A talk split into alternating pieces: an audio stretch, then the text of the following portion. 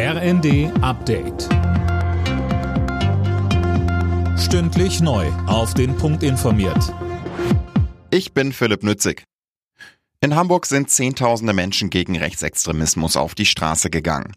Die Polizei sprach von 50.000 Teilnehmern, die Veranstalter von mehr als 80.000. In ganz Deutschland sind am Wochenende zahlreiche weitere Demos gegen rechts geplant. Kanzler Scholz lobte die Proteste und er betonte, wenn etwas in Deutschland nie wieder Platz haben darf, dann ist es die völkische Rassenideologie der Nationalsozialisten. Nichts anderes kommt in den abstoßenden Umsiedlungsplänen der Extremisten zum Ausdruck.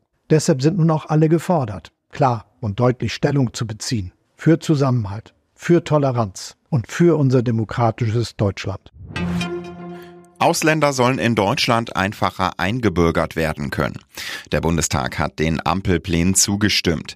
Die Wartezeit, bis man einen deutschen Pass bekommt, soll von acht auf fünf Jahre gesenkt werden. Außerdem soll die doppelte Staatsbürgerschaft grundsätzlich möglich sein. Tausende Fans, Prominente und Freunde haben sich vom verstorbenen Franz Beckenbauer verabschiedet. Zur Gedenkfeier in der Münchner Allianz Arena wurden zahlreiche Kränze und Blumen niedergelegt. Neben Kanzler Scholz war auch Bundespräsident Steinmeier bei der Veranstaltung dabei. Er sagte, auf der ganzen Welt hat man Franz Beckenbauer ja gekannt und auf der ganzen Welt haben die Menschen Franz Beckenbauer bewundert, verehrt, geliebt. Wir nehmen nicht nur Abschied von einem Weltklasse-Fußballer, wir nehmen auch Abschied von einem großartigen Menschen. Die Japaner sind auf dem Mond gelandet. Ein unbemanntes Miniraumschiff ist dort erfolgreich angekommen, heißt es von der japanischen Raumfahrtbehörde.